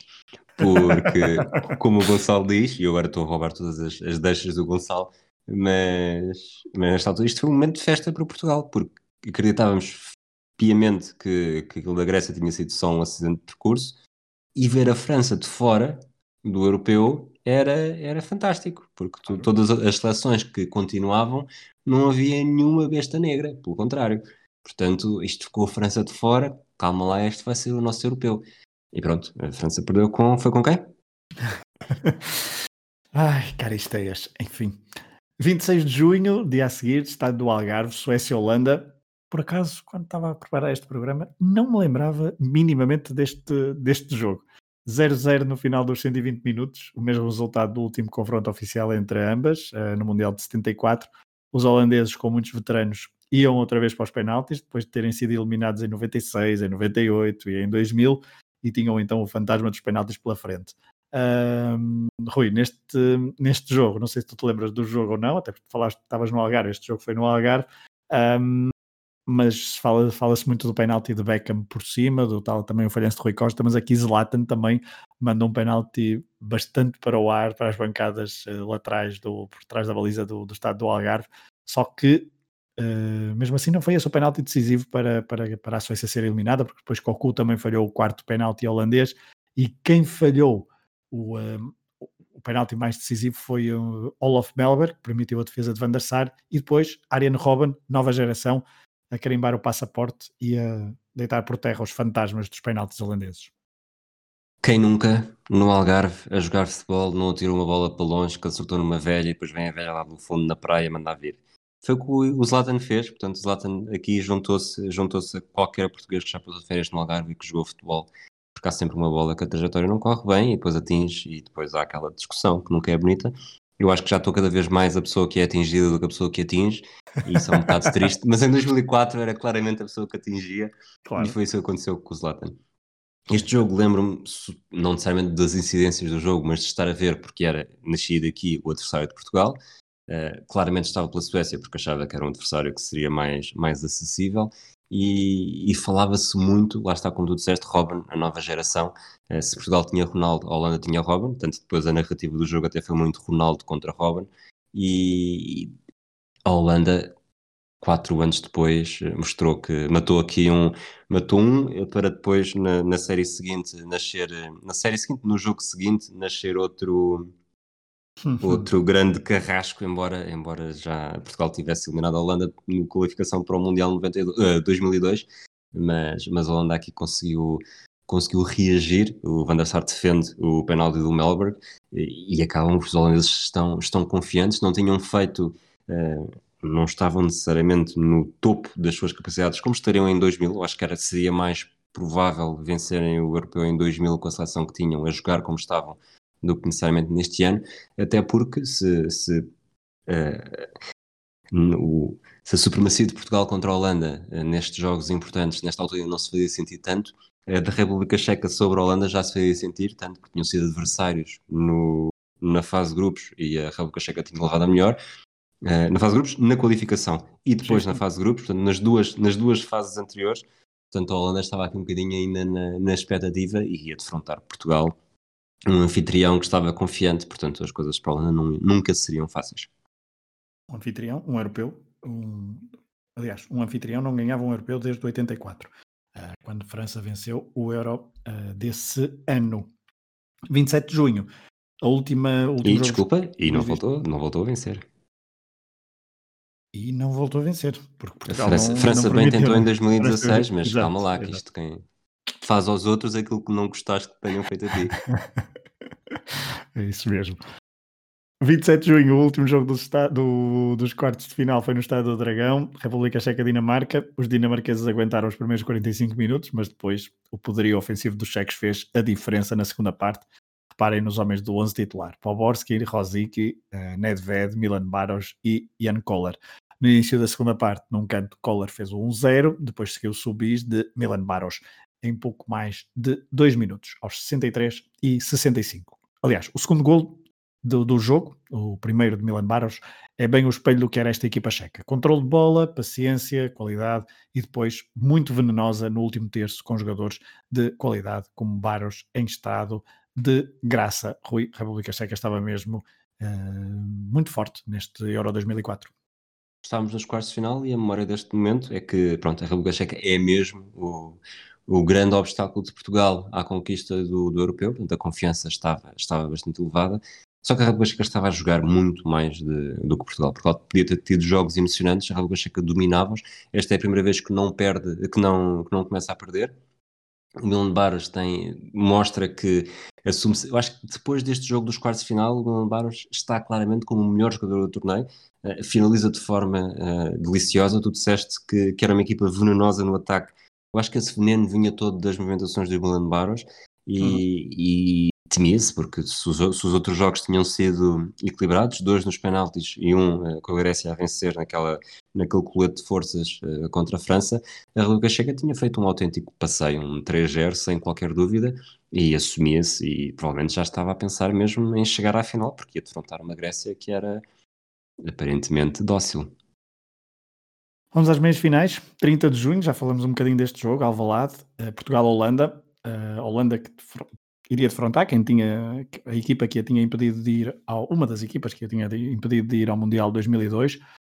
Paleta voltava ao 11 titular, Rui, uh, Portugal até, foi um jogo muito aberto, foi um jogo com muitas oportunidades de, quer dizer, não se pode dizer que sejam oportunidades, não, foram oportunidades, houve, houve bastantes oportunidades, Uh, e acho que até Portugal dominou mais o jogo do que, do que a Holanda, ia criando uh, algum perigo, com muito jogo pelas alas. Lembro-me de um remate de, uh, Figo ao poste, salvo erro. Um, mas isto já depois do 1-0, portanto, é o, acho que podemos começar pelo 1-0 com Cristiano Ronaldo a imitar o que tinha feito no jogo. Um, contra quem? Ajuda-me? Agora Grécia. Grécia, exatamente. Um, imitar o que fez contra, contra a Grécia. Deco bateu o canto e Cristiano sozinho na pequena área a bater Van der Sar e Davids encostado ao poste como, sei lá, à espera do comboio na paragem do Estava, estava a integrar o IRS. Sim, ok. Para introduzir um, uma contemporaneidade de 2021. Abril de 2021. O que eu acho neste lance, neste lance, neste jogo, é que terá sido provavelmente o, o jogo em que Portugal se impôs mais como grande equipa. Uhum. Eu acho que este é o jogo na série que o, que o Nuno Madureira fez para o Canal 11 dos Jogos da Minha Vida. Eu acho que o, este é o jogo que o Figo escolhe como o mais importante da sua carreira. O Figo faz um é, jogo. Tenho ideia que é o Figo que escolhe. Há, há, claramente alguém que escolhe este jogo e tenho quase certeza que é o Figo que o escolhe.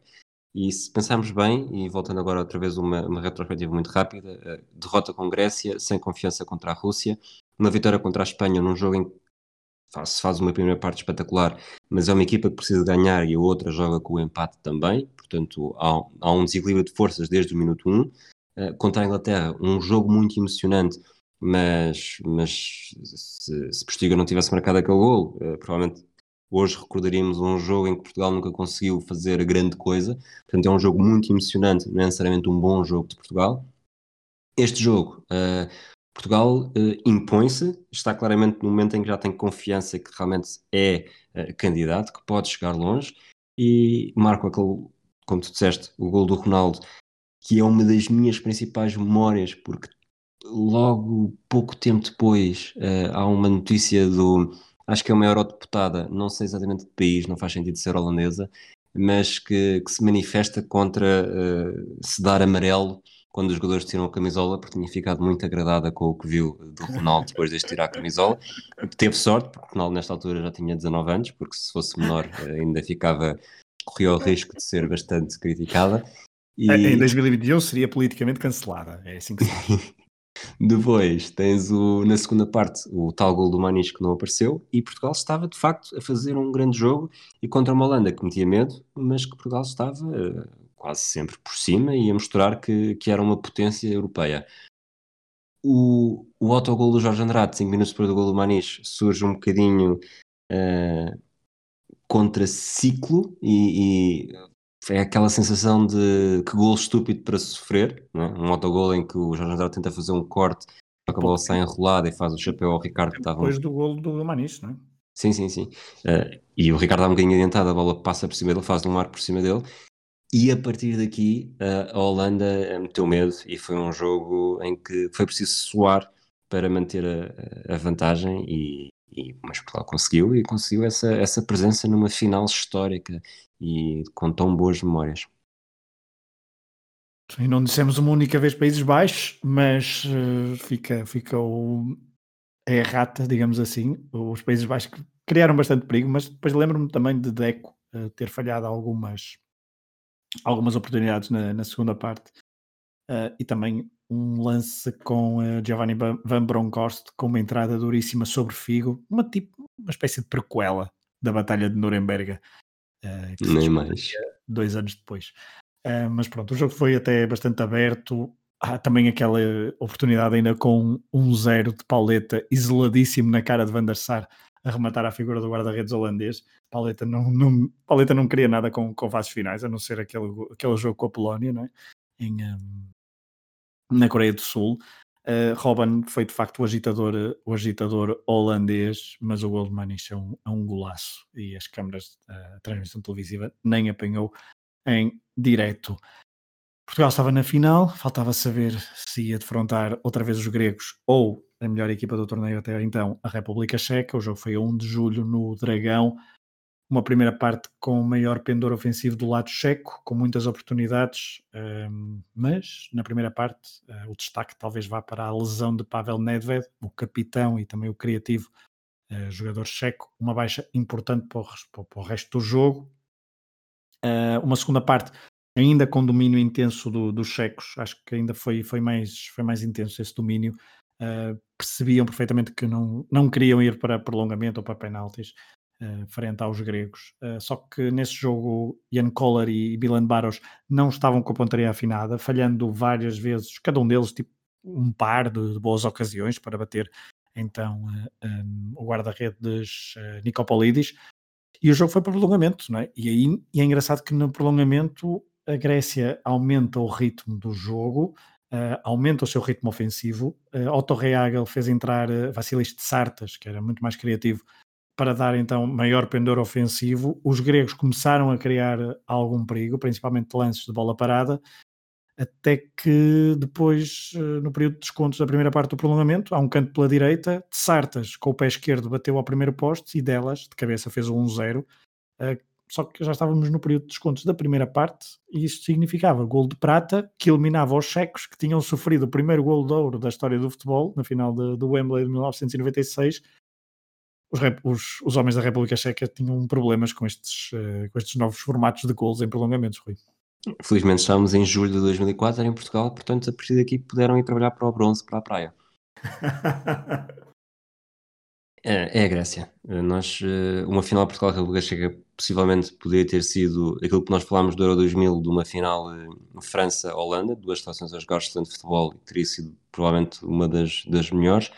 Um Portugal-República Checa aqui seria algo semelhante, mas este europeu tinha, estava escrito com Grécia desde o início, provavelmente desde, o, desde que serão duas derrotas a abrir a fase de qualificação e, Pronto, eh, eu se fosse grego, recordaria todos estes jogos com um enorme sorriso e já teríamos feito especiais no Matraquilhopolos, mas eh, pronto, nós conseguimos pô-los fora deste, desta prova antes de chegar à final. Vamos à final.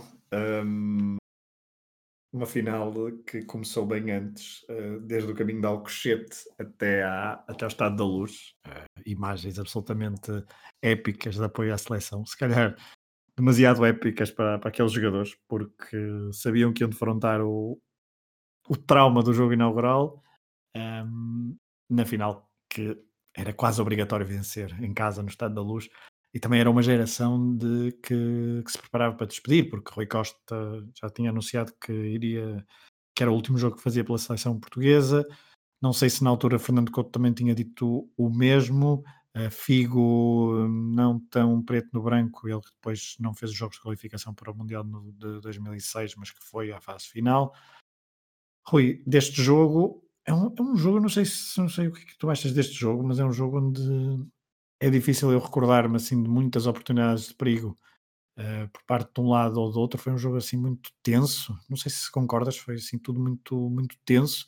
Um, na segunda parte é verdade que há mais oportunidades de perigo para ambos os lados, há um possível penalti sobre Deco, depois já do, do gol do Caristeias há, algum, Portugal insiste muito em remates de fora da área, há uma jogada de Cristiano Ronaldo assim meio isolado pelo lado, pelo lado esquerdo, embora a bola esteja a fugir e Nica, Nica esteja muito em cima, há aquela jogada à meia volta de Figo com a bola a arrasar o poste depois de um remate de pé esquerdo, Figo ele também que sofre uh, a invasão de campo de como é que ele se chamava? Jimmy Jump, não era assim? Eh, o, o, o, senhor, senhor da, da, da, Catalunha com a bandeira do, do Barcelona ou da Catalunha que, que atirou para cima dele já com um zero. Uh, e depois também há, o, há evidente o gol de Caristeias que é, que é todo um tratado de como não se defender um canto. Bom, uh, eu só vi este jogo uma vez na vida. Não tenho interesse em rever, talvez veja se um dia se fizer um flashback com o Football of Fame da Grécia, mas, mas não tenho grande interesse. Todo, todo este, depois posso guardar essa história para o, para o extra, mas ainda antes da final começar, este, isto já estava a ser uma experiência traumática para mim. É, traumática, tudo relacionado com, com o desportivo. Mas, mas o que se passou, pronto, é, lá está. Não tenho, só vi uma vez, não vi resumos. É, obviamente já vi repetições do gol do Caristés, é, ainda ontem quando estava a ver todos os gols do, desta fase final. Mas há um momento que para mim passamos da confiança do não, desta vez os gregos não têm hipótese, vamos golear, é 3-0, 4-0. Acho que todas as conversas, um pouco por todo uhum. o país, acabam por marcar isto há vários momentos que são que acabam por ser uma premonição de que vai acontecer algo errado, que é a, a moto que se espeta no, contra um carro quando o autocarro está a passar. Há uma procurem isso no YouTube e, eh, e vão ver que é, não, não, é bonito ver. Eu vi isto em direto, achei bastante curioso, uh, sem saber que poderia ser uma premonição má. E depois é a lesão do Miguel. O Miguel é substituído aos 43 minutos. O Miguel que dava. Uh, Paulo Ferreira vinha de uma excelente época. Eu, quando este europeu começou, uh, eu tinha uma grande guerra com o meu primo que eu era pró Paulo Ferreira, ele era pró Miguel.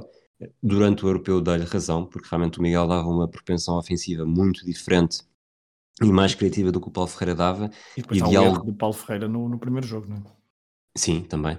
Mas mesmo independentemente disso, eh, só por aquilo que eles davam em campo, esquecendo, sim, sim. esquecendo erros. E, e, acho que a lesão do Miguel depois ele até, a partir do momento em que está lesionado, se percebe claramente que não vai conseguir. Achei uma estupidez tê-lo mantido tanto tempo, porque, porque a qualquer momento poderia acontecer alguma coisa que ele não podia corresponder e, e Portugal saía prejudicado. Entra o Paulo Ferreira e pronto, acho que este, este momento acaba por, por retirar a capacidade ofensiva a Portugal. Uma capacidade ofensiva que, como eu disse, não vendo resumo, não, nunca tenho visto uma repetição a ideia que eu tenho é que Portugal não mereceu ganhar este jogo porque foi um jogo fraco, não é porque a Grécia tenha merecido, acho que não foi foi uma, lá está, foi uma final. Eu diria provavelmente até que o Euro, a final do Euro 2016 teve mais momentos de perigo para qualquer uma das seleções do que, do que esta.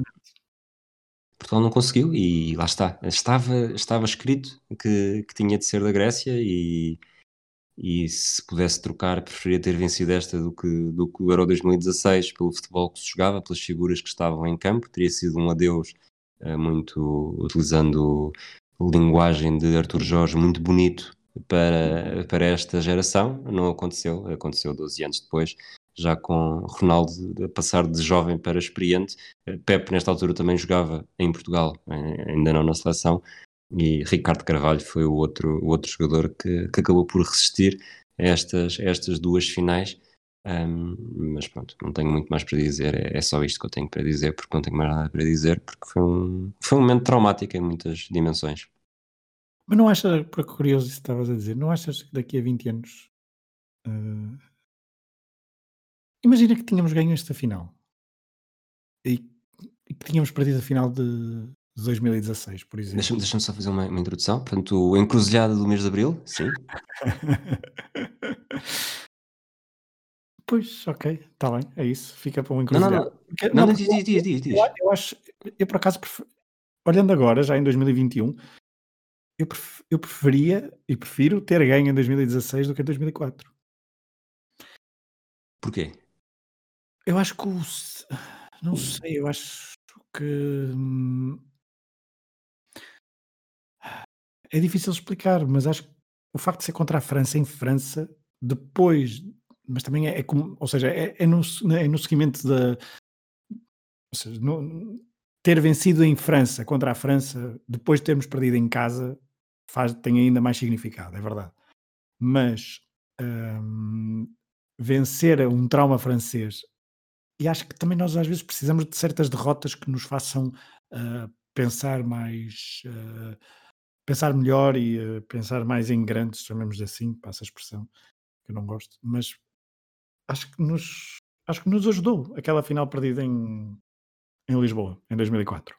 Um, vamos por partes. Eu percebo perfeitamente o que estás a dizer. A nível de narrativa de história do futebol, uh, é muito melhor que as coisas tenham acontecido como foram na realidade. Uh, razões para preferir que fosse ao contrário. provavelmente pessoas que não viram 2016 teriam visto 2004. Depois, um, prefiro, e até porque basta ver como é que a Grécia é recordada no, no mundo do futebol deste título, prefiro que Portugal pudesse ser campeão europeu a jogar como estava a jogar em 2004 do que a jogar como estava a jogar em 2016. Uhum. Porque não é muito diferente. Portugal aquilo que nós vemos a Grécia. A diferença é que Portugal tem mais história e mais pergaminhos no futebol do que, do que a Grécia, porque o estilo, o estilo apresentado não muda muito. Certo, Começa concordo. com três empates, depois um, um prolongamento. Sim. Diz isto? Mas isso também tem a sua piada. é Estou a dizer. Ah, Tem, mas, mas lá está. Narrativa. Eu preferia ter sido campeão em 2000. Se me quiseres dizer assim, então acho que fazia todo o sentido. Mas, eh, mas pronto, mas isso fica para outra. Mas a diferença é que eu acho que Portugal não era a melhor seleção em, em 2000. Não era tanto que perdeu com a melhor seleção. Sim, mas não, não era, e não era quase, era, eh, nós estamos a dizer agora que não era e temos claramente uma ideia que não era, porque, porque a França era muito melhor, mesmo na altura tinha sofrido e que tínhamos acreditado, eh, não era a seleção que mais merecia.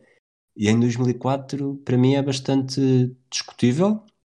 Eu acho que, pronto, a Grécia ganhou e com quem ganha depois também é diferente estar a, estar a tirar isso, mas eh, seria entre Portugal e a República Checa, provavelmente. As, as duas equipas jogaram melhor, mesmo que Portugal tenha tido este, este início muito mau, terminou claramente, eh, esquecendo a final, em crescendo.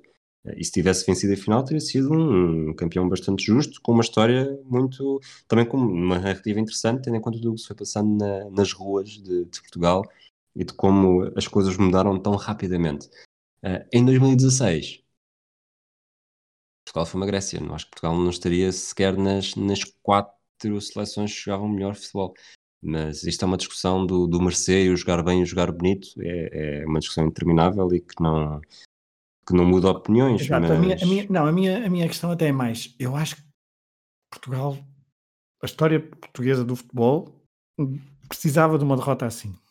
Pronto, é mais esse. Porque a de é esse o 84 e a de 2000 não tinham magoado o suficiente. Não, não, exatamente. É Nós precisamos ali de escrever. Portanto, tu tecnicamente estás a fazer a apologia do sportinguismo. se calhar. Não, eles precisam de uma derrota assim. Passado um ano, não, eles precisam de uma derrota assim. Passado dois anos, não, eles precisam de uma derrota assim. 20 anos depois, eles precisam de uma derrota. 21 anos depois, eles precisam de uma reviravolta assim. Muito me contas. Bom, exato. Ah, Bom, a verdade é que o verão de 2004 foi claramente grego, até porque passado poucas semanas organizaram os Jogos Olímpicos ah, em Atenas e foram e houve muita festa na Grécia, mesmo depois deste, desta vitória do Euro 2004. Ah, aquelas bancadas do, do Estado da Luz na Tribuna de Honra, os, os- os políticos gregos não se- não se- estavam tudo menos contidos, mesmo nos festejos, era tudo menos. Eu, eu entendo, atenção, mas normalmente vemos eh, pessoas muito mais calmas, ponderadas naqueles, naqueles lugares, mas o primeiro-ministro grego na altura, face aos nossos, à nossa elite política que estava lá toda, eh, não se controlaram minimamente. E bom, ponto final neste regresso ao Futeuro, com vitória grega no Estádio da Luz, em Lisboa. Próximo episódio, eh, vamos para 2008, o Euro 2008, um torneio que eu acho um bocadinho subvalorizado, mas que eu, que eu, que eu gosto muito. Como já dissemos durante o episódio, vai haver um extra para patronos do Hemisfério Desportivo, www.patreon.com.br desportivo, onde vamos falar um bocadinho só de peripécias extra desportivas deste Euro 2004 organizado em Portugal. Esperemos que tenham gostado desta viagem eh, ao Euro caseiro, Euro 2004. Eh, obrigado por terem estado desse lado. Um abraço a todos e até ao próximo episódio do Matraquilhos.